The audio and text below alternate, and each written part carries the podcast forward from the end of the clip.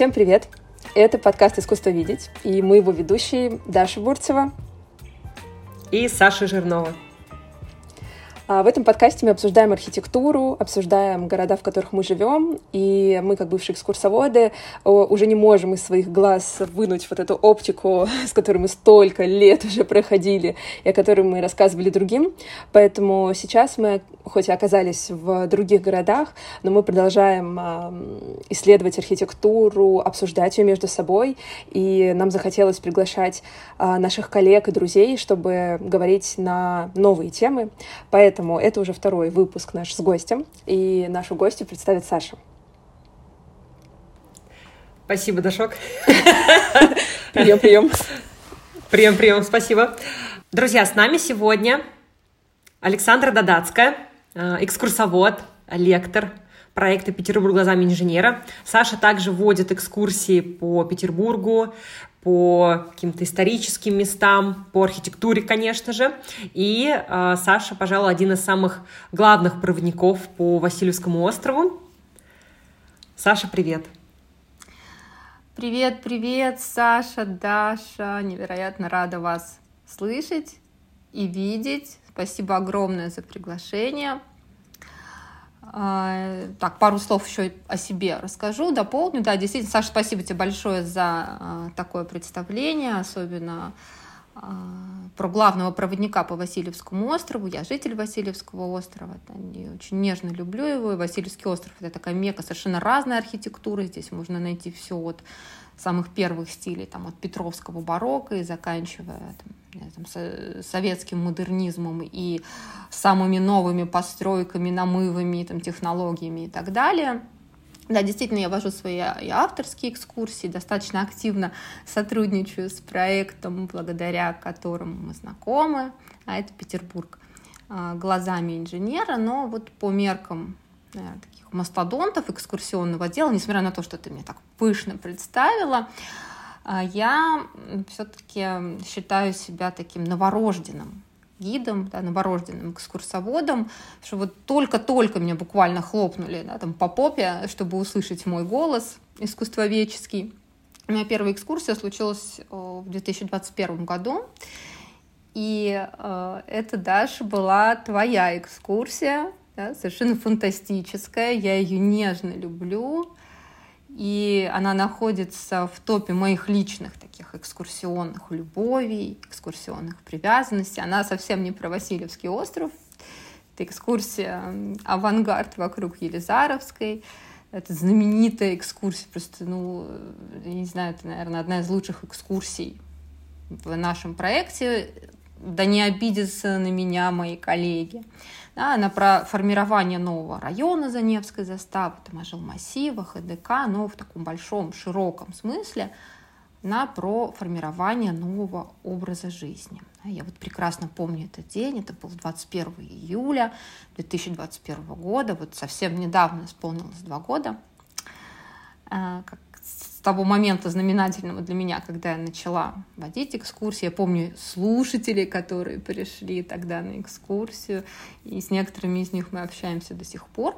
И вот тогда именно случился такой мой первый выход в свет и общение со слушателем. Не, не, не такое интимное общение, да, там, Саша Дадацкая э, и архитектура, а вот уже с таким целым рядом заинтересованных э, людей. И ты, Даш, можно сказать, стала вот таким пушером и проводником да, вот с этой экскурсией погрузила меня в мир архитектуры очень необычной. Я, честно тебе признаюсь, вот на тот момент архитектура авангардная, ну, так скажем, не была в топе моих э, увлечений, там, моих профессиональных э, интересов, но в итоге стала одной из э, самых моих любимых экскурсий. Поэтому я, значит, премного тебе благодарна, и каждый раз, значит, когда я вожу эту экскурсию, я всегда вспоминаю тебя, я вспоминаю, как я впервые пришла к тебе на эту экскурсию, как я обалдела от того, как ты это преподносишь, а, от той глубины вообще, о которой ты рассказываешь, твоей собственной личной заинтересованности. В общем, можно сказать, что вот ты стал для меня такой звездочкой, на которой я там дальше а, ориентировалась. Мне кажется, я так долго не улыбалась уже сто лет, у меня щеки от улыбки болят. Саша, это очень неожиданно, спасибо тебе большое, да, я правда не ожидала, как день рождения просто второй. Знаешь, как говорил наш и говорит до сих пор наш э, Саша общий коллега, мы раньше с Сашей работали в Музее современного искусства, а, значит, он говорил так, именины сердца. Да, да. Вот можно сказать, что сегодня случились э, настоящие именины сердца. И я вот еще э, хотела о чем рассказать, что вот этот путь, -то, я, мне лет уже, так скажем, молодая была не молода, знаете, такую не очень э, смешную шутку, но тем не менее. И вот этот путь к экскурсоведению, к вождению, ведению экскурсий, вообще к изучению искусства, он был достаточно долгим, потому что вот осознанное такое решение заниматься изучением искусства я приняла лет в 30, наверное. А к этому времени у меня же там был багаж знаний, какой-то, естественно, научный, не какой-то, а хороший, я его тоже люблю и горжусь им. Я там училась на геологическом факультете в Санкт-Петербургском государственном факультете, этом университете, да, там закончила эту кафедру, там, связанную с экологией, и вот честно отработала какое-то определенное количество лет, там, значит, ездила в настоящие экспедиции. Вот это все было. Но вот все это время, знаете, как такой не знаю, там чертенок, темный ангел сидит на левом плече. Вот он задает каверзные вопросы. Вот, а действительно ли я этого хочу? Это ведь достаточно такой физически э, затратный э, труд, да, там, и он сопряжен с бесконечными поездками. Вот, действительно ли я получаю удовольствие от процесса, там, от результата, а не только хорошие деньги, с этим там все было в порядке. Я вот, наверное, ни на что бы не решилась, если бы там не какие-то кое-какие, так сказать, процессы внутри компании вот. И я окончательно уверилась, что не хочу быть там. И уже следующий мой этап был связан с таким медленным и плавным погружением в изучение искусства. Вот как раз я попала в музей современного искусства – это, кстати, вот для тех, кто сомневается, да, что-то вот чувствует внутри какое-то биение сердечка и чувствует, что хочет заниматься чем-то другим, вот можно из экологов, там, геологов работать сразу, пойти работать в Музей современного искусства и затем стать гидом. Тогда вот нужен был человек с более-менее структурным э, значит, мышлением и собранностью. Видимо, в музее тогда не хватало таких людей. Вот. И в итоге, значит, э, я в музее проработала пять лет и параллельно снова пошла учиться. Получала mm второе высшее образование.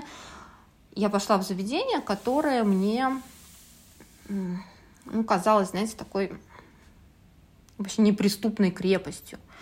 А за стенами этой крепости находятся небожители, с которыми вообще там, значит, вот разговаривать надо на особенном языке. Это Академия художеств имени Ильи Репина. туда поступила. Поступить вообще полная ерунда, то есть там не было никаких особенных вступительных экзаменов, потому что это второе образование. Просто тебя спросили, меня спрашивают, почему я значит, вот хочу заниматься искусством. Я так рассказала в двух словах. И, в общем, взяли. Да, самое главное... Черный квадрат, черный квадрат, черный квадрат. Да, и, и, да, и главный вопрос, В двух словах конечно, сказала. Да, хочу просто знать, что же это за черный квадрат, почему его считают главным произведением там живописи в мировой. Вот хочу разобраться, можно возьмете? Они говорят, да, заходи. Значит, вот э, тебе пару лет, начинай э, разбираться на факультете теории истории искусств. И там уже вот среди этих профессоров, людей, которые создают науку, а искусствоведение — это наука, целая наука со своими методами, там, да, то есть это вот не просто разглядывание каких-то произведений искусства и восхищение. А Академия художеств да, основывалась как Академия трех знатнейших наук. Там, живопись, значит, скульптура и, и архитектура. И вот уже в процессе обучения, оно, кстати, вместо трех лет затянулось на пять, оказалось, да, это не так уж э, э, и легко. И вот в этом процессе мои симпатии, не знаю, там, мое полное внимание, вообще, а потом еще сердечко да, забрала архитектура, да, и вот это ее изучение. Что это оказался такой совершенно потрясающий, глубокий, сложный мир, который позволяет знания там, э, которого позволяют совершенно по-новому смотреть на ту действительность, в которой я существую. И это не только мир материальный, потому что архитектура — ну, это по большей части такое вот, да, материальное искусство, мы строим здания, но это еще удивительный мир идей. И вот я дальше уже поняла через какое-то время, что мне срочно нужно, значит, делиться этим знанием. И вот в итоге я здесь, да, с, вами. Я Ура! искусствовед, лектор, гид, и еще и участвую в записи подкаста классных девчонок Даши и Саши. Класс. Да, у тебя действительно очень, мне кажется, нестандартный путь из геологов, из геологов, ну это, не знаю, для меня это очень какое-то сложное, запредельное, невероятное вообще дело. Вот, перейти в другое тоже очень сложное, интересное, невероятное дело, быть экскурсоводом, рассказывать про архитектуру тем более, да, то есть а, не мифы, легенды, а что-то очень что-то очень прозаичное на самом деле, да, как бы кирпич, строительные материалы, э, каркас, лестницы и перила, но романтизировать это, да, и вот ты верно сказала про то, что архитектура это, ну, про идею, конечно же, Архи- архитектора, времени, э, общества, вот, поэтому это очень круто. Саша, вообще, ты вот ты вот там мне дифирамбы пела про то, что вот моя экскурсия, мой маршрут по Елизаровской, который я писала. Но я когда увидела, что у нас все-таки появилась, ну, все-таки экскурсии, скажем так, в расписании появилась экскурсия по вокзалам как раз финской, да, железной дороги, я, да.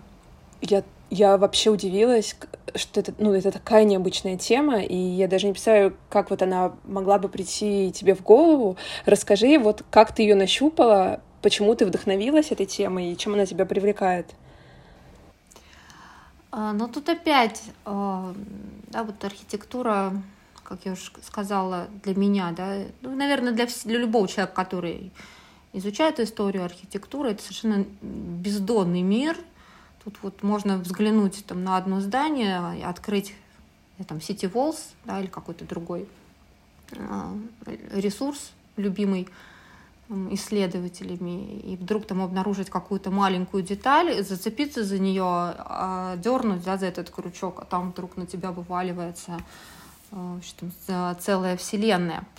И вот опять-таки возвращаясь к пониманию того, что же такое архитектура, я для себя э, в своих исследованиях уже определила и смирилась с этим, что вот мой любимый метод — это метод обобщения. И именно так я, наверное, сегодня э, буду рассуждать. Да, вот я всегда размышляю от э, значит, общего к частному и к темам своих экскурсий прихожу ровно так же. Это вроде дедукция, да, метод дедукции называется. Шерлок Холмс. Тудум, тудум, тум, туру, туру, тум. Ну, вот это вот все.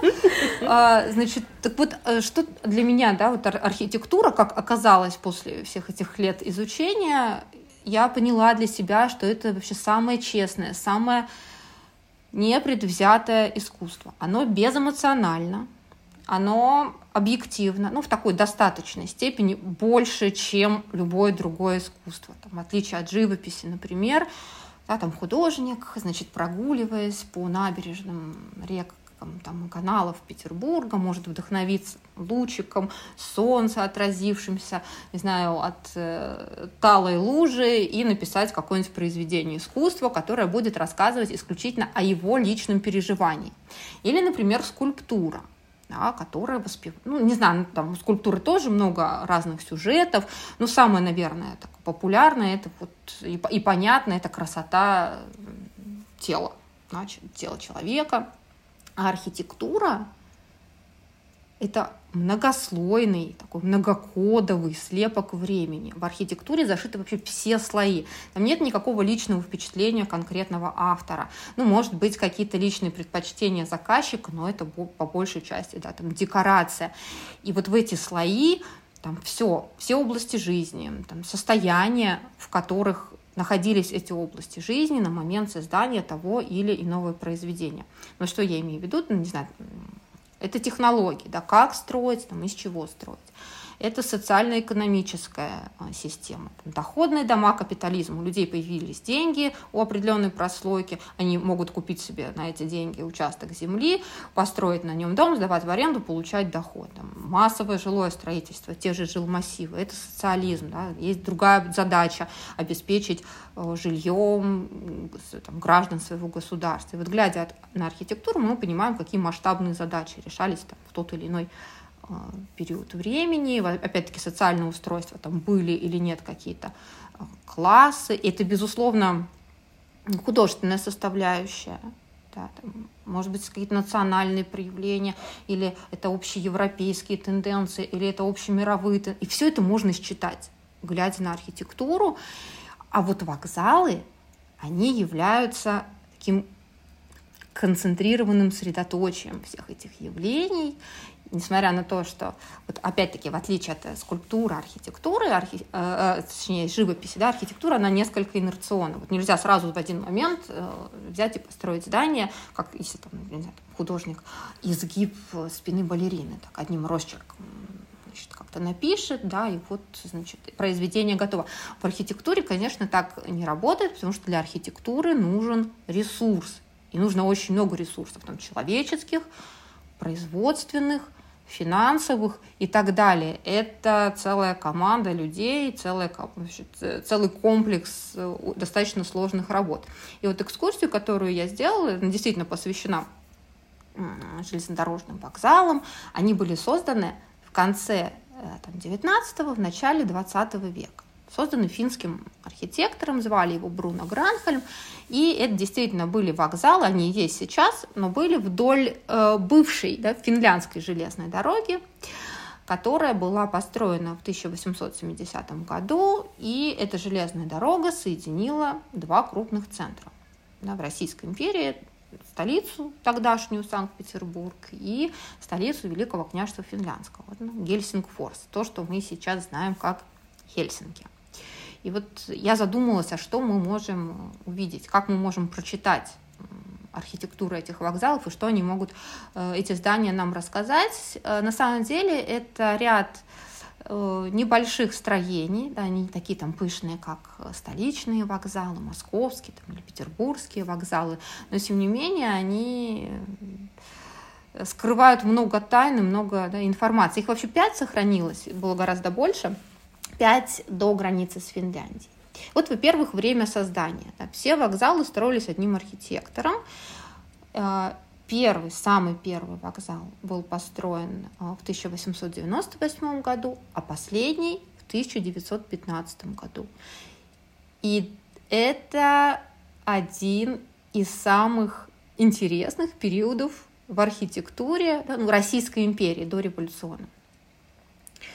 Именно тогда там, в Россию приходит модерн, как так вот ярко вспыхивает, оставляет свой след, оставляет какие-то свои приемы, которые затем будут реализовываться уже в другой архитектуре. Тут же уже эстафету там под, подхватывает неоклассика, тут уже где-то в недрах там копошится, зарождается авангард, авангардная архитектура. Кстати говоря, вот как раз авангарда, э, он в живописи сначала наиболее активно формируется. И вот в этом инертность архитектуры, он а, в архитектуре проявляется гораздо позже. И вот все эти тенденции, какие-то подводные, надводные течения, так или иначе, можно увидеть в этих маленьких пяти вокзалах. Они на самом деле выглядят ну, по нынешним меркам как такие, знаете, игрушечные просто вокзалики, а, они не, не так заметны, они такие скромненькие, стоят по вдоль. Они очень очаровательные. Путей. Очара... Они совершенно очаровательные, да, но вот мы проезжаем мимо них на электричке там, или на машине, и ну, так как-то, да, так, наверное, смотрим, там, да, ой, там симпатично. А это такие памятники, которые там, вот, огромную пласт истории вскрывают, ну, просто нужно знать язык, да? А, знать вот эти коды а, архитектурные. И все это видно. Вот все, все эти значит, стилистические переходы, все это можно прочитать вот в этих пяти вокзалах. От поздней эклектики через финский национальный романтизм там, до функционального модерна и до неоклассики там, первой четверти XX века казалось бы. И вот да, мы можем так вот, изучая какие-то там пять неприметных на сегодняшний день зданий, а там вокруг еще очень интересная архитектура, там неподалеку эти Коломяги, совершенно безумные, обожаю этот район, с архитектурой капиталистического романтизма, просто космические какие-то, значит, экземпляры, иначе я их не могу назвать. И, конечно, вокзалы, да, вот э, там начало 20 века, они несколько а, теряются, но тем не менее при внимательном рассмотрении вот, мы можем, во-первых, зафиксировать эволюцию архитектурных стилей. Во-вторых, значит, тогда железная дорога это, ну, так скажем, а, да, там начинается железнодорожный бум, но э, в то время она еще не охватывала всю территорию Российской империи, хотя одна из ее главных функций это как раз объединение вот этих огромных, просто невероятных территорий, даже и по нынешним меркам. Да, Россия достаточно большая страна. Вот, значит, первая связующая такая сеть э, территорий и э, как-то вот называю я формирование, наверное, вы согласитесь со мной, такого урбанистического явления нового. Благодаря железным дорогам вот рядом с ними появляются участочки, небольшие сначала, затем они все разрастаются. Участки, которые мы сегодня называем дачи. Да, вот если бы не было железной дороги, не было бы и э, такого понятия, как дача.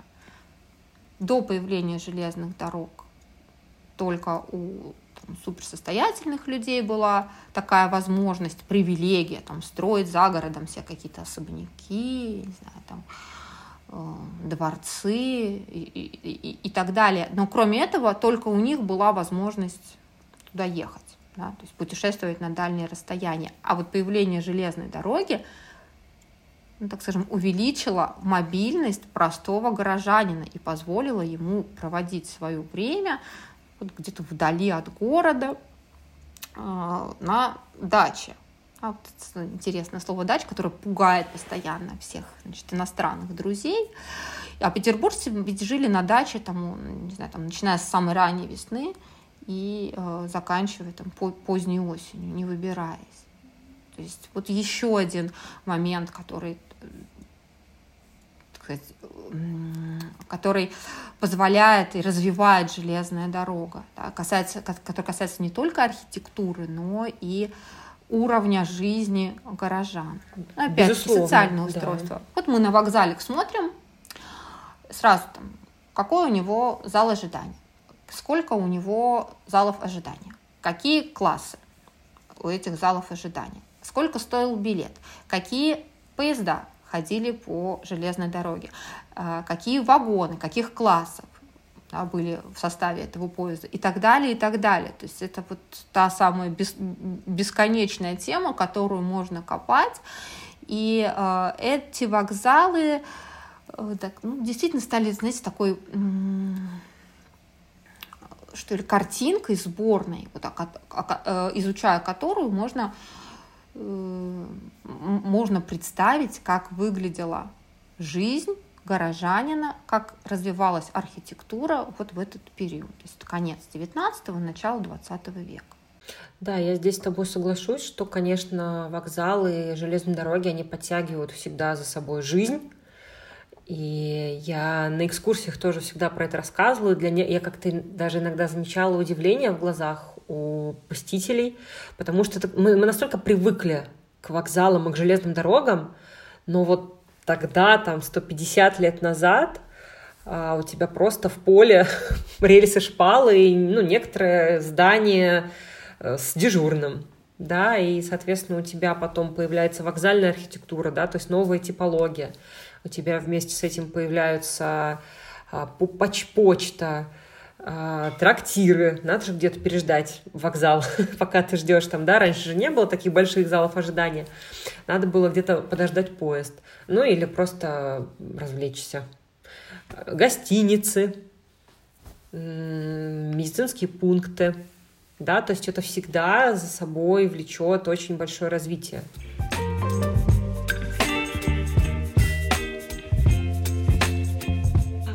Мы начали, мы немного зашли на тему, да, а, историческую, а, вспомнили, как вообще, что, что собой представляет, что за собой ведет железная дорога.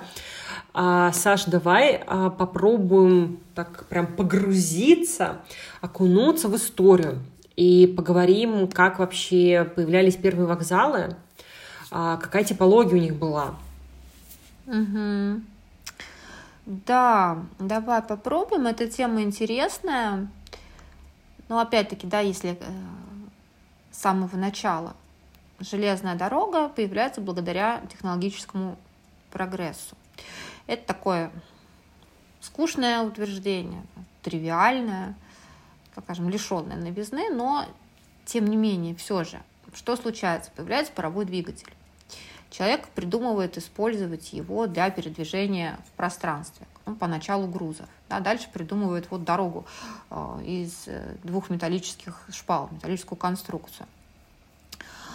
И придумывает, как передвигаться по этим шпалам с помощью парового двигателя. Первая железная дорога появляется в Англии. Это еще была первая четверть XIX века, 1825 год, хотя намного раньше в России уже были придуманы э, значит, рельсы, вот этот механизм с паровым двигателем, который передвигал там, тележку с грузом ну, по рельсам, но тогда это изобретение, ну, так скажем, не получило широкого распространения, его так не оценили современники. И вот поначалу железная дорога была предназначена для грузоперевозок, никакого вокзала, как-то в том смысле, в котором мы сегодня э, понимаем, не существовало. И там чуть позже уже значит, вот, э, догадались, что можно и людей, в общем-то, возить по двум этим железякам. И вот тогда появляется новый тип здания. сначала появляется новый тип транспорта, это железнодорожный вокзал, и а, вслед за ним архитектура. архитектура – это фиксатор главных событий. Она не может значит, игнорировать такое важное событие, как появления нового вида транспорта, железнодорожного, железнодорожного транспорта. И вот она откликается на э, это явление, на это событие формированием, созданием нового типа здания, железнодорожного вокзала. Вот, э, пару слов о том, что значит это слово. Это слово заимствованное. Да. Вот раз первая железная дорога появляется у нас в Англии, и слово, соответственно, английское. Это англицизм. Английское слово Vauxhall так вот называлась местность в Англии на одном из берегов реки Темза, где такая предприимчивая дамочка э, арендовала небольшое пространство, значит, э, оно было огорожено, и вот за забором играл оркестр, можно было танцевать, и эта дама брала арендную плату за вход на эту территорию. То есть это было такое увеселительное, значит, э, нельзя это назвать заведением, просто территория. Парк, огороженная часть парка, где люди могли а, проводить весело время. И вот именно эта а, территория, эта концепция, да, можно так сказать, называется, называлась Vauxhall. Но затем уже на русскую почву переносится это слово, и эта концепция тоже переносится на, э, на русскую почву. Это она была реализована в знаменитом музыкальном Павловском вокзале, и дальше уже слово трансформируется, такое наше русское, привычное. Сначала через F писалось, там факсал, потом воксал через S, так мягонько, да, пока вот эта функция усилительная была. Как только а, издание, да, там, получа... и там, вся эта инфраструктура получает исключительно утилитарную функцию, вот это формируется русское такое еще суровое вокзал, вокзал. без всяких, значит, да, там, без всяких ни. И, э, значит, таким образом да, начинает формироваться типология железнодорожного вокзала. Первый российский вокзал, я сегодня по большей части буду рассказывать про российскую архитектуру, он был достаточно простым. Такое деревянное одноэтажное строение с предельно простой планировкой, прямоугольник. А, вокзал не сохранился до сегодняшних дней. Он э, раньше располагался на месте современной станции, вестибюля станции метро Пушкинская, и это был Витебский вокзал. Витебский вокзал э, и первая железная дорога, которая была построена в России, железная дорога, которая соединила значит, Санкт-Петербург, столицу и царскую резиденцию, царское село. Но достаточно быстро вот эта деревянная простая постройка, конструкция, она перестала удовлетворять запросам времени, и типология в связи с, с новыми функциями начинает постепенно меняться. Что изменилось? Какие запросы? Во-первых, изменяется объем пассажиропотока. Новый вид транспорта стал ну, чрезвычайно популярным, хотя при рассмотрении проекта такой величайшей, высочайшей комиссии, в состав которой входил Николай I. Да, вот, значит, проект, его ведь хотели а, отклонить, и его отклонили на самом деле. Да.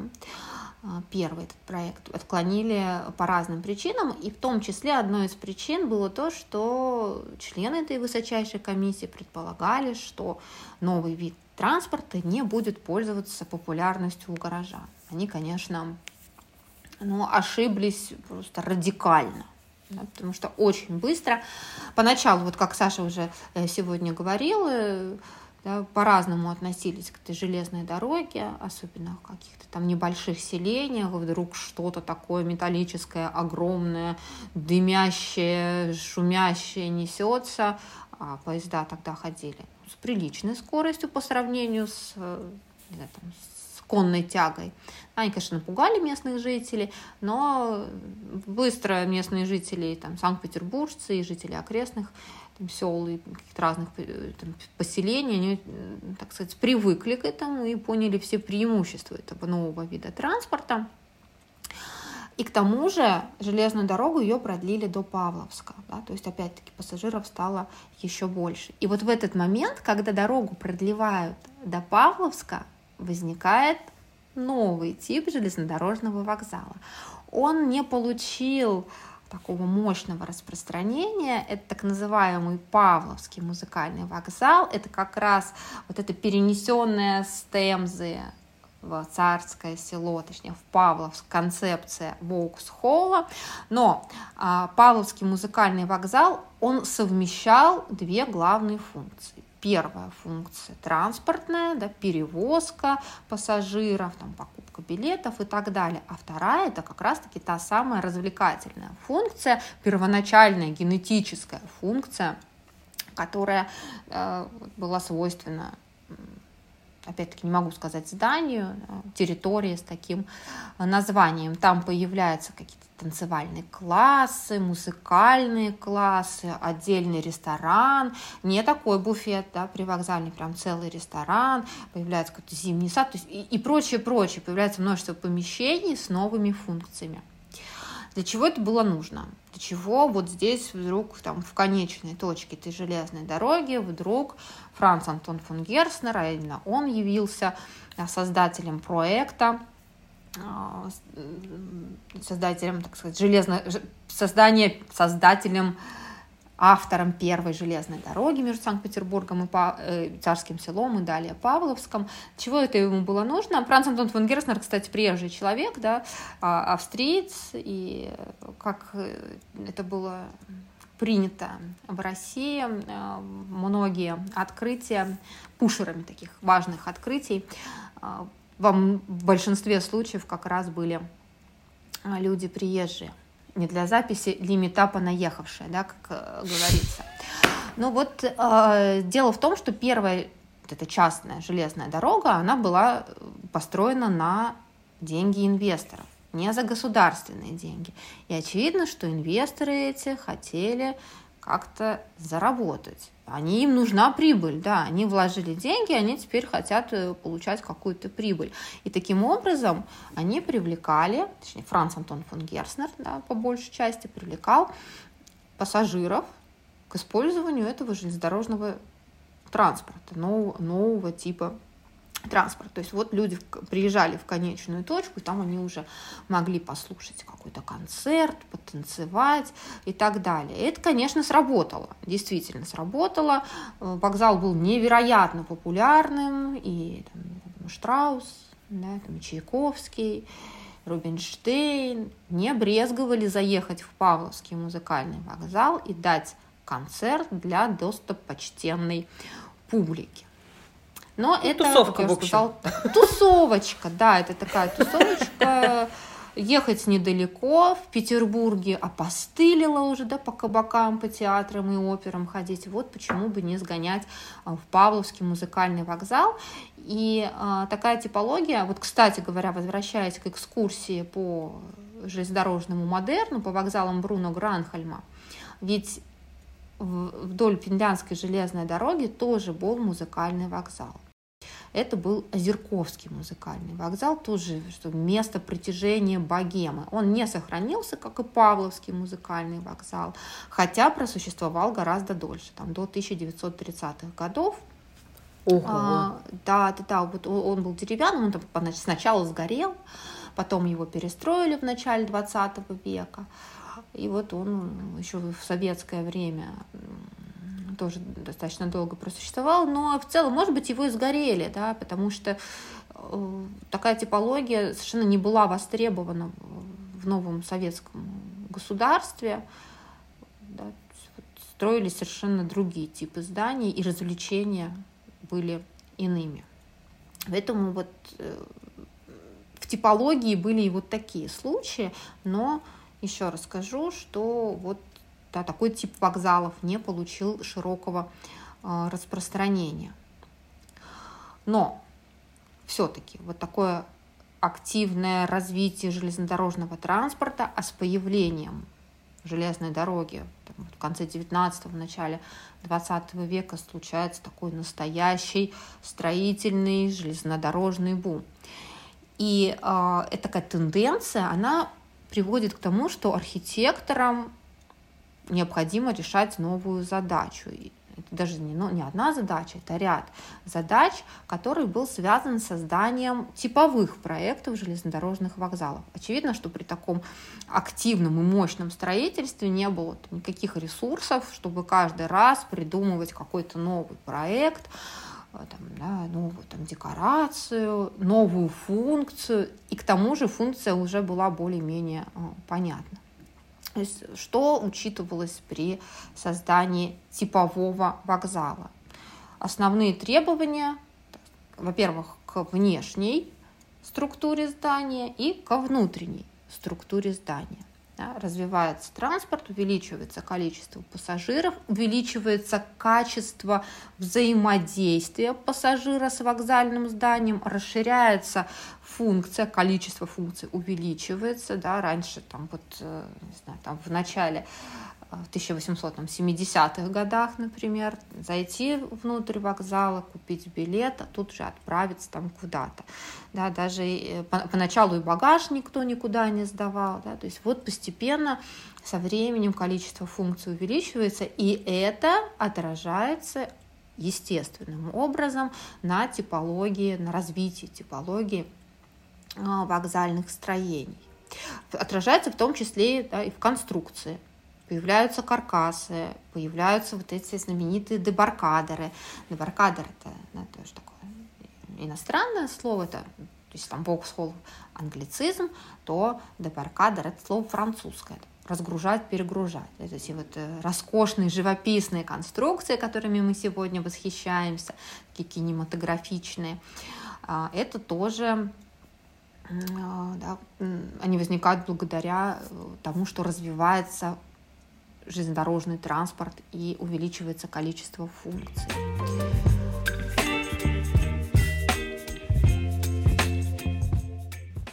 А Саш, а вот какие требования были к фасадам, к внешним, к внешней оболочке, да? Ты сказала, что были требования к внешней и к внутренней. Про внутреннюю ты пояснила про пассажиров, да, про то, как люди взаимодействуют и как бы как у нас развивается дальше а, технологии, а вот внешне что-то требовалось вокзала, что прям вот сто процентов должно быть у вокзального здания? Или просто условно как спроектируйте, так и спроектируйте? Да, Саша, это очень интересный вопрос.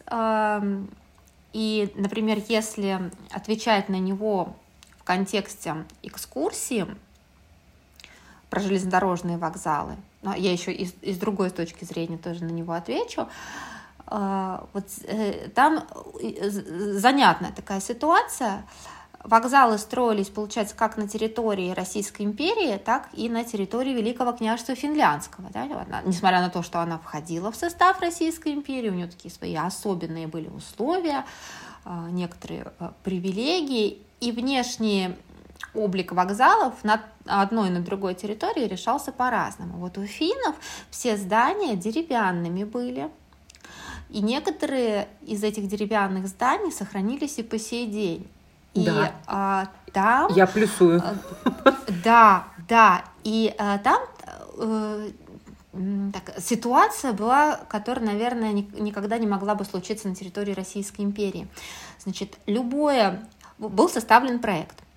Вот любое удорожание или удешевление в реализации проекта выносилось на открытое обсуждение. Все это печаталось в газетах, в Великом княжестве Финляндском, и любой житель княжества мог проголосовать за или против удорожания или удешевления проекта. Афины понимали, что частично дорога строится за счет их налогов. там часть денег э, была в качестве такого беспроцентного кредита выделена uh правительством Российской империи, а другая часть, половина, а, это вот шло из бюджета, так сказать, Великого княжества Финляндского. И, естественно, финны каждый раз голосовали за удешевление. Не надо никаких излишеств, мы не будем тратить лишние деньги. И в итоге все вокзалы на финской территории выглядели совершенно одинаково. Вот то, что мы сегодня называем типовое строительство. Деревянные здания, простые очень, такие вот те самые прямоугольные, которые да, да, да, да, были в самом начале с появлением железных дорог. Да, угу. выкрашены желтой краской тоже. Тоже это, это обязательно.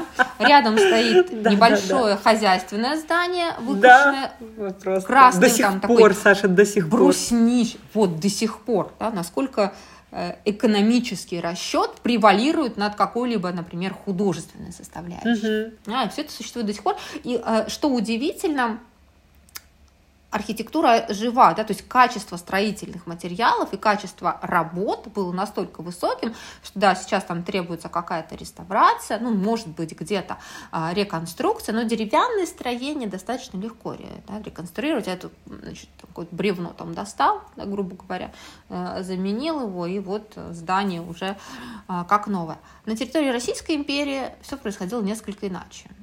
А здесь, значит, денег побольше, никто у местных жителей не спрашивает, хотите вы там, не хотите удорожания а, или удешевления. Э, это чистый госзаказ. Да. Чистый госзаказ. Но при этом какие плюсы в этом случае? Денег больше, и маневра у архитектора на создание а, более интересного фасада тоже становится больше.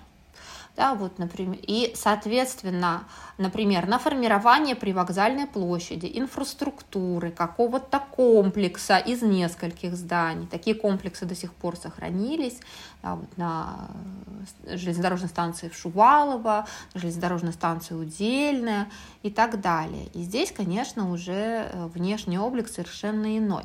Но это вокзалы на малых станциях, да, и там, э, конечно, э, внешний вид определялся либо там вот госзаказом, либо каким-то личными предпочтениями архитектора. В данном случае это как раз было второе, Бруно Гранхельм. Вот мы можем да, посмотреть вот в этих вокзалах не только эволюцию архитектурных стилей там, Петербурга, собственно, и России, но и вот такую личную трансформацию архитектурного стиля. Вот эклектика, как я уже сказала, к э, там, неоклассицизму, но при этом каких-то типичных атрибутов, которые мы привыкли видеть в крупных вокзалах, в столицах, там, мегаполисах, там, там, Франция, Москва, Петербург, их вот в этих вокзалах нет.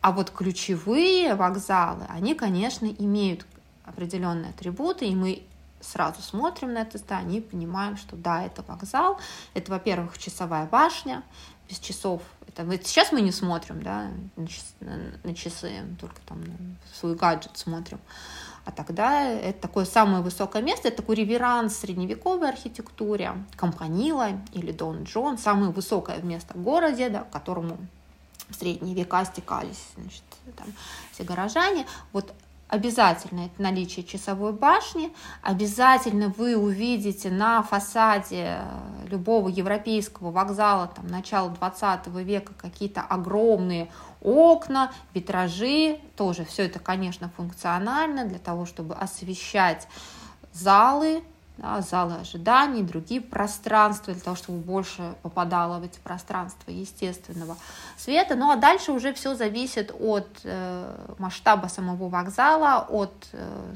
опять-таки, социального устройства, да, и так далее, и так далее. Количество архитектурных объемов, количество функций, которые архитектор, там, инженеры закладывают в, внутри здания. И все это уже развивается именно в таком, в таком русле.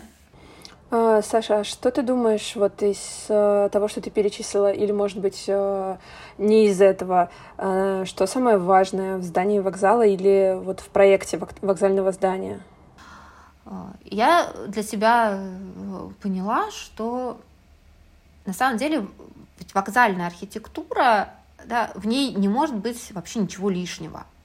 Почему? Потому что никогда там ни архитекторы, ни те, кто дает денег на строительство а, вокзала, они лишних денег не дадут. Да? То есть там все четко выверено и э, все должно работать. Каждое помещение, каждая конструкция э, имеет свою функцию и свое назначение, и ничего лишнего нет. Поэтому там все абсолютно важно. Но если э, измерять э, такими какими-то современными лекалами, то, скорее всего, это э, внутренняя логистика, да, понимание э, внутренней логистики, то есть, э, так, даже, наверное, так, еще если более общо, это комфорт пассажира – и возможность пассажира с наименьшими временными затратами достигнуть своей цели, то есть переместиться из пункта А в пункт Б. Угу. Да, вот если, это, если что-то вот такое материальное, да, созданное руками человека, что-то построенное, то я думаю, что сегодня, например, уже э, ничего такого не существует, потому что вокзалы выглядят современные вокзалы, они как произведение искусства, и у них нет какой-то вот типологии да, внешней. Они совершенно все разные. И там биоморфные формы, какие-то модернистские формы, и совершенно там фантастические какие-то. Но все это следует да, главному принципу архитектуры 20 века. Э, форма следует за функцией. Да? То есть функция главная, а тут уже, ну, есть, есть, конечно, вот один из моих любимых э, вокзалов по внешнему виду, это вокзал Сантьяго Калатрава. Не обязательно было делать такую биоморфную, совершенно фантастическую да, структуру, у которой там нет ни, вообще ни, никакого фасада, никогда вы не догадаетесь, где у него там главный фасад. Уже современные э, там, дизайнеры, да, современные архитекторы не размышляют в таких категориях.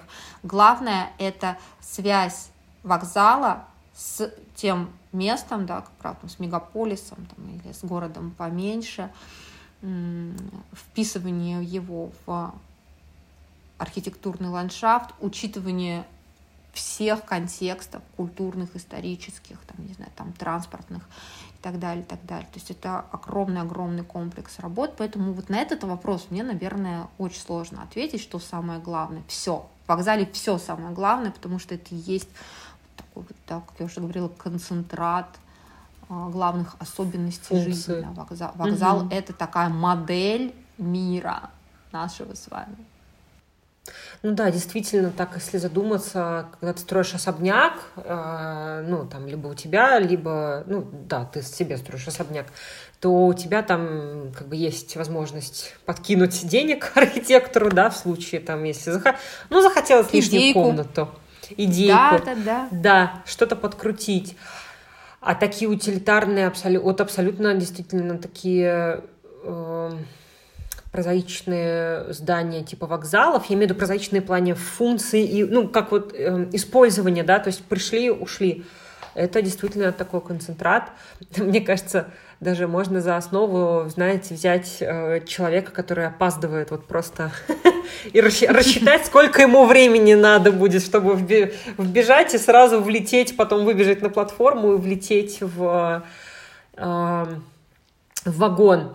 Да, я в этом плане, вот, кстати, сейчас э, живу э, в Финляндии, я прочувствовала э, вот планировку вокзалов. Во-первых, Саша, вот ты когда сказала про деревянные здания, это просто супер правда, но не везде, естественно, сохранились деревянные здания вокзалов, но во многих городах, э, да в той же Лаперанте ты приезжаешь, тоже абсолютно простое прямоугольное деревянное здание вокзала, небольшое, не наши масштабы, вот, и а, из-за того, что нету нигде пункта досмотра, ты, ты вот просто ты действительно влетаешь в вокзалы и сразу можешь выйти на платформу. В Хельсинки, в Лаперанте, в Иматре, вот у нас в Йоинсу. Просто вот как бы сразу прямо, если что-то нужно, фу, все функции там по бокам находятся, какие-то уборные, кафе, э, гостиница, вот если в Хельсинки говорить, да, рядом с вокзалом, примыкает, но у тебя прямо путь, вот ты пришел, и ты видишь сразу, если дверь открыта, особенно ты видишь пути,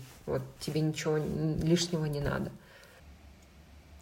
Ну, это такой протовокзал, на самом деле, Саш. Вот ты э, знаешь, как археологи прикасаются к, э, не знаю, там, отложениям юрского периода. Да, вот ты э, имеешь возможность там, пользоваться достаточно часто идеей, да, вот, вот это и есть концепция. Это на самом деле очень круто, когда вот то, о чем я говорила, главная это, это функция вокзала решить задачу перемещения пассажира. Вот и, и в таком, казалось бы, самом простом архитектурном объеме эта задача решается идеально. Кстати, опаздывали когда-нибудь на поезд? Нет, я жесткий паникер. Я за 100-500 часов в аэропорт приезжаю, О. за 100-500 часов на вокзал, поэтому я вот нет. Тебе Хотя еще, и сейчас такая хоп, и опоздаю на следующий свой поезд впервые в жизни. Маленькое приключение. Да, да, да. Да, Шуля, а ты? Я помню, что я влетала в просто чуть ли не в уходящий поезд, когда я перепутала, знаете, был Сапсан из Питера в Москву, Uh, условно один поезд в 7.15, а другой в 7.25. А, я почему-то была уверена, ага. что наш в 7.25, а Наш был в 7.15. И мы так расслабленно с девочками шли, а потом мы понимаем, что нам, по-моему, на досмотре говорят, что вот, как бы сейчас он уходит, и мы просто с этими чемоданами бежим, и мы впрыгиваем в последний вагон, чуть ли не вот, знаете, оторвала ногу от платформы, и он, блин, поехал. Вот так было. Но досмотры в этом смысле очень тормозят, конечно.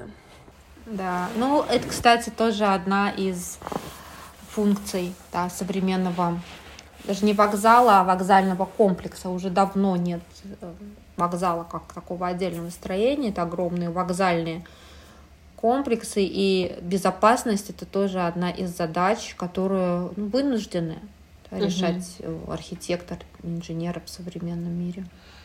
Ну вот, кстати, интересно, да, если вот говорить про то, чем отличаются вокзалы там, 19 века, 20 века и 21 века, наверное, можно выделить именно требования э, безопасности, но опять-таки все-таки это будет касаться больше России.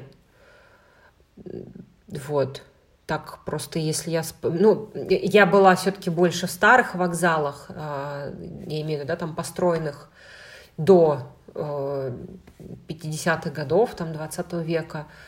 Но вот по Европе Европе досмотров не было. В Италии, в Дании, в Швеции, в Финляндии нет.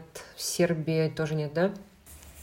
Но э, если это новый вокзал, вот тут тоже интересная мысль.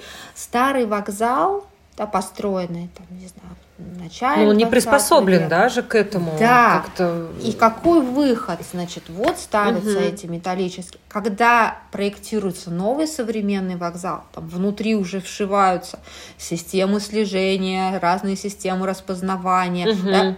Это над безопасностью думают не меньше, а может быть даже и больше. Просто качество этого, этих систем, оно совершенно иное. Uh-huh. Да, вот, не знаю, там, на, навряд ли КГИОП, э, если, наверное, только при каком-то мощнейшем давлении там, постро, поз, позволить там, не знаю, штробить стены и э, туда, значит, укладывать там какие-нибудь там волокна, как эти системы как называются, да, то есть э, вот внедрение современных систем, отвечающих за безопасность, оно требует, ну, в общем, какого-то такого активного взаимодействия с исторической архитектурой, а, скорее всего, вот эти, да, рамки и прочие примитивные средства, и, там, тех, тех, технологии, они наименее Э, опасны для архитектуры, да, для вот сохранения вот этого архитектурного наследия. возможно, об этом тоже есть какой-то компромисс. Но то, что в России, да, э, слишком э, много и везде, и на каждом шагу, это действительно так, и это такое вот веяние времени. Да, но, к сожалению, это когда, например, эти рамки ставятся в старых вокзалах, то потом скапливаются очереди. Я помню, когда я водила экскурсии по Витебскому, каждую пятницу я, ну, человек 10 видела опаздывающих, которые просто со всех ног мчатся на электричку до Царского, до Павловска, а, и вот прям вот, вот все горит, все надо мчаться. Вот, в современных все-таки, наверное, уже как-то это тоже продумано, условно, какая-то площадь для большого скопления людей, да, и... И площадь для маневра, да, Да, да, да, площадь для маневра. Да, да, это точно. А что еще? Какая вот может быть еще отличительная черта у вокзалов, э, которые строятся сегодня, в 21 веке? Кроме безопасности, это, конечно, такая возможность, особенно если это где-то вокзал, как ты правильно чуть раньше сказала, ЖД вокзал, он не строится там где-то за 40 километров от города, он там рядом с городом, а то и в центре города, особенно каких-нибудь там, я не знаю, там в Шанхае, да, там 25 миллионов жителей. И, конечно, очень важно, чтобы в этом вокзале да, были вот эти э, столь необходимые современному человеку функции. Это многочисленные э, транспортные, ну, я не назову их развязки, транспортные возможности, когда в одном вокзале соединены э, да, там вот и железнодорожный транспорт, э, там, и на дальнего следования электрички, какие-то угу. экспрессы, где тут же можно спуститься в метро, например, да, это какие-то э, всегда многоуровневые э, строения с огромным количеством функций. И вот важно все эти функции уместить, это э, очень сложный комплекс, да, уместить в здание. Здание, конечно, выглядит намного масштабнее, значительнее, уместить в этот комплекс и связать эти все функции с уже существующим городом. Вот это, наверное, пожалуй, главная задача, которую решают архитекторы. Да? И, а, ну, по большей части, наверное, даже инженеры. Вот мне кажется, что, э, что так. Наделить, э, все, э, наделить вокзальное здание всем тем максимумом функций, которым там э, живет современный человек, но только в других типах зданий эти функции там одна или две, да, там в другом, не знаю, там в, торговом центре там это еще одна функция, а вокзал вынужден все эти функции в себе совмещать. Это же просто колоссальная работа, сейчас вот сама говорю, и еще больше, в общем, удивляюсь, насколько это высоко, высокотехнологичные здания, и при этом применяются еще и новые строительные материалы, новые конструкции и так далее, и так далее.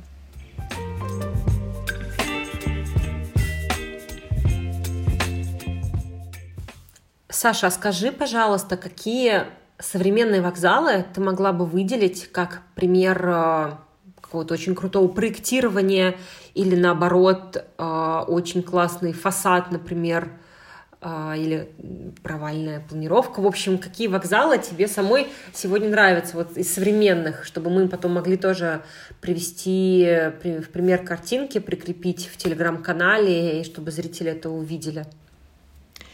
Да, ну вот, наверное, сам я назову три вокзала из э, мировой архитектурной практики, э, не в России, да, не российских, но тем не менее э, такой один из самых любимых мною вокзалов, э, именно в таком, во, во внешнем качестве, внешнем проявлении. Это вокзал, который я уже сегодня упоминала. Это вокзал Сантьяго Калатрава в бельгийском городе Льеж. А, и там совершенно такая фантастическая, биоморфная э, форма. Сантьяго Калатрава большой любитель да, таких обтекаемых органических форм, и вот э, это огромнейший вокзал, и вот это тот как раз вокзал, где вы никогда не догадаетесь, где там главный фасад, где задний фасад, и какова структура э, этого вокзала, да, хотя э, Это такая типичная история. Вы смотрите на фасад и видите, как здание устроено внутри, но вот здесь вы этого не увидите, но зато увидите совершенно фантастическое какое-то инопланетное, ну, от, вот прям существо, да, что-то, может похожее на насекомое или на какую-то сферу. Очень красиво, впечатляет, хотя город сам по себе не такой уж, да, и большой. Это не э, там Москва, не Петербург, не Лондон. Если к таким крупным мегаполисам, то меня впечатлил очень сильно э, берлинский вокзал, э, Берли, Берлин Хауптбанхоф, так он называется. Это какой-то колоссальный комплекс, где как раз реализованы все те функции, о которых мы говорили. Вокзал связывает огромное количество районов и городов. Там есть электрички, там скорые поезда, поезда там дальнего следования. Вы тут же можете спуститься в метро, вы тут же можете тут пожить. Там есть гостиницы, какие-то шопинг-центры развлекательные, я не знаю, там да, пространство и так далее, и так далее. Такое многоуровневое, многослойное здание, хотя э, снаружи, да, вот оно не такое привлекательное, не такое яркое, как тот же вокзал Сантьяго Калатрава в Леже, но при этом ультрафункциональное.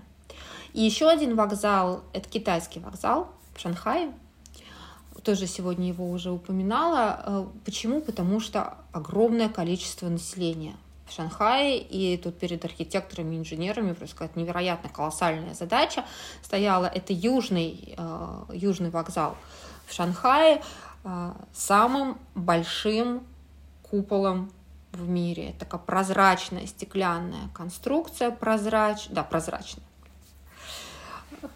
а, а, где тоже под, под этим куполом совмещено огромное количество функций и решены все задачи, которые должен решать вокзал да, вот в современном мегаполисе на такое огромное количество жителей. 25 миллионов. Ну, с ума сойти просто. И все, да, там распределение пассажиропотоков.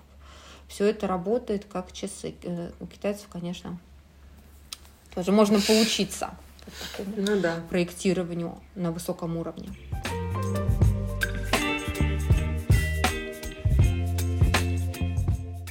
Круто, спасибо. Мы а, а Прошу так. прощения, я хотела так. же рассказать Давай. Да, одну важную новость. Вот буквально сегодня прочитала эту новость. Шесть часов назад совсем вылетела с головы. Пообещала и забыла. Но новость следующая. Значит, говорила, сказала, что не про Россию, но на самом деле а, немного обманула вас. Про Россию тоже немного есть информация. Занятная новость. А, значит, в Екатеринбурге а, есть станция Шарташ а, находится прям в городе, и там сегодня впервые установили капсульный вокзал. Капсульный вокзал выглядит как значит, обычный наш железнодорожный вагон, только несколько увеличенный, вот той же прямоугольной протов-вокзальной формы. При этом э, ультраэкономически выгодный, он мобильный, он передвигается, не нужно да, там, устанавливать фундамент, не нужно там, тратить деньги на там, долгосрочную аренду земли и так далее, и так далее.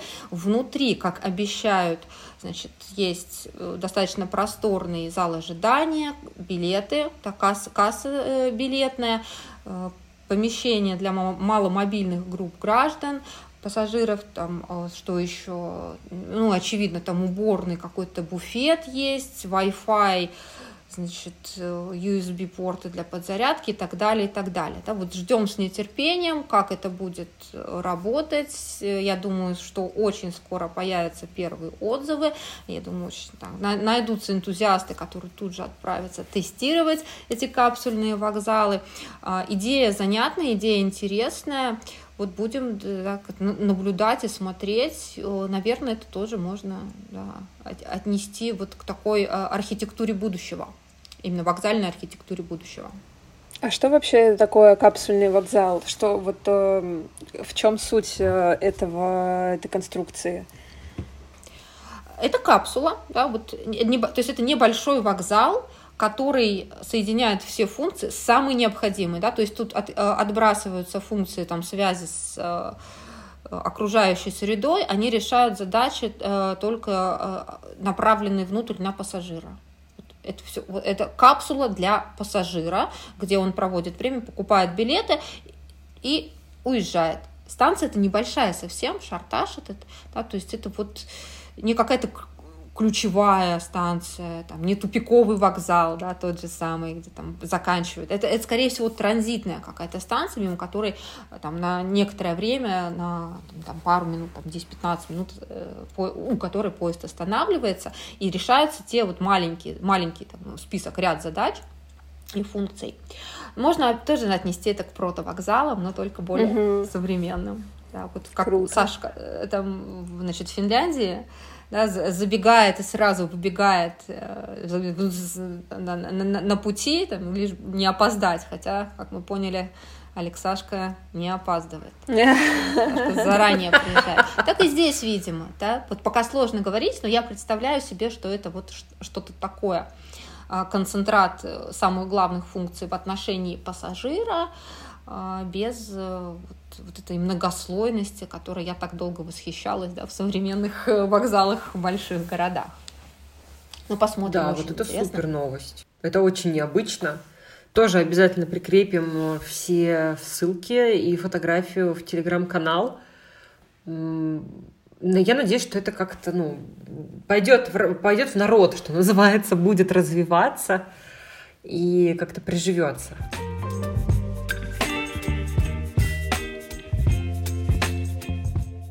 Ну что, будем подытоживать нашу беседу. И, наверное, для финального вопроса мы хотели бы узнать у тебя, Саш, а, в чем именно для тебя а, лично а, ценность вокзальной архитектуры. Мы, конечно, уже, я думаю, в течение этого разговора что-то поняли об этом, но, может быть, ты готова выделить какую-то такую, знаешь, личную привязку, потому что мне кажется, что у нас у всех а, людей, написавших какие-то маршруты, какие-то экскурсии, всегда есть вот эта своя а, такая субъективная, да, привязанность к месту, к типологии, к эпохе, к чему-то, с чем, может быть, а, что-то глубинное связано. Вот есть ли у тебя какая-то такая ценность, или, может быть, знаешь, ты что-то транслируешь, какую-то свою ценность через экскурсии, которые ты водишь по вокзалам? А, ну да, Дашуль, ты, конечно, права, да, в том, что я вот э, так, да, наверное, весь наш разговор сегодня пела оду любви свою к вокзальной архитектуре и рассказывала, почему она мне нравится и почему она мне важна. У меня, так сказать, в репертуаре две железнодорожные экскурсии. Это железнодорожный модерн Бруно Гранхельма и топовая экскурсия Петербурга вокзал. глазами инженера. Да, Сашуля так ностальгически Витебский произнесла вокзал. это название. Да, Витебский, Витебский О, вокзал. Любовь, Совершенно любовь. два разных, да, э, вот две разных типологии как раз э, вокзальных, но от этого э, не могу сказать, что я так люблю там, меньше как, какую-то э, из этих экскурсий. И любовь-то моя к вокзальной архитектуре, она сформировалась э, тоже вот достаточно поздно. В детстве мы там никогда не ездили. Я жила в Сибири, выросла в Сибири, и если нам куда-то нужно было ехать, там в отпуск с родителями, то летали мы самолетами, потому что отпуск не такой длинный, чтобы пилить на поезде, да, в какие-то южные части России. Я так тебя понимаю. Да, да, значит, там четыре... Ну, родители мои, конечно, не были готовы тащить и меня, и тратить, самое это главное, тратить да, драгоценные дни угу. отпуска. Да и э, авиатранспорт ведь был намного, так сказать, более приемлем, что ли, да, по, э, по цене. Особенно я еще родилась там 80-е годы, 90-е. Мы тоже, кстати, я помню, так могли позволить себе летать на самолете достаточно часто. То есть это не было uh-huh. какой-то такой запредельной роскошью. Вот, а с вокзалами, вот это прям такая осознанная любовь, да, которая сформировалась в результате изучения искусства архитектуры.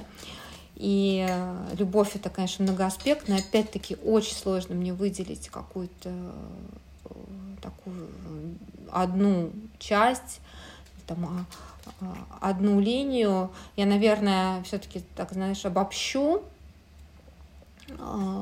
И скажу о вокзальной архитектуре тоже, что я, наверное, говорю, и могу сказать, и, и, и Дашуль, ты можешь так сказать, и Саша, ты тоже можешь так сказать, о любой а, значит, архитектуре, это то, что архитектура, изучение вот такое тщательное, и, и, э, не знаю, может где-то медитативное, да, изучение и копание в архитектуре позволяет нам расширить взгляд на ту реальность, в которой мы существуем. И вот э, вокзальная архитектура, она ну, наиболее ярко и сильно и быстро на самом деле, да, позволяет сделать это проникновение туда да. в историю. Это раз. А второе задуматься о будущем. Да, как могут быть там, как могут выглядеть новые вокзалы. Вот, например, вот эта роскошная новость про капсульный вокзал. Тут я, наверное, могу только так подытожить, потому что вот как не могу выделить внутри вокзального здания какого-то да, помещения там, или какого-то элемента, без которого не может существовать вокзал, потому что не без одного элемента, без ни одной архитектурной формы он не может существовать. Также не могу выделить вот что-то одно конкретное, за что я люблю вокзальную архитектуру, за ее цельность, да, за ее лаконичность. Вот, наверное, так. Спасибо, Здорово, Саш. Саш. Спасибо. Спасибо большое, что ты к нам сегодня пришла в гости. А, всем, всем, всем слушателям я рекомендую подписаться на Сашу в запрещенной соцсети с картинками. А, и, конечно же, сходить на экскурсию. Если вы в Петербурге, обязательно идите на экскурсию по железнодорожным вокзалам. А, я была у Саши на экскурсии, это жутко интересно. И, конечно же, сходите на Витебский вокзал, если вы еще не, хотя, мне кажется, уже все, кто нас слушают, были на экскурсии по Витебскому, но, я не знаю, человека, который вот не был. Ну, в общем, друзья, ай-яй-яй. Обязательно сходите к Саше на экскурсии, на лекции и следите за ней. Она очень интересно рассказывает про сложные и крутые вещи. Мы еще все эм, названные, да, все проекты и все здания обязательно добавляем в виде картинок в наш телеграм-канал. Или если вы будете смотреть нас на YouTube-канале, то вы увидите рядом с нашими лицами изображения всех тех проектов, э, которые мы сегодня обсуждали. Вот, спасибо вам большое. До скорых встреч. До спасибо. скорых встреч. Слушайте подкаст «Искусство видеть». Класс. И там сейчас наша музычка.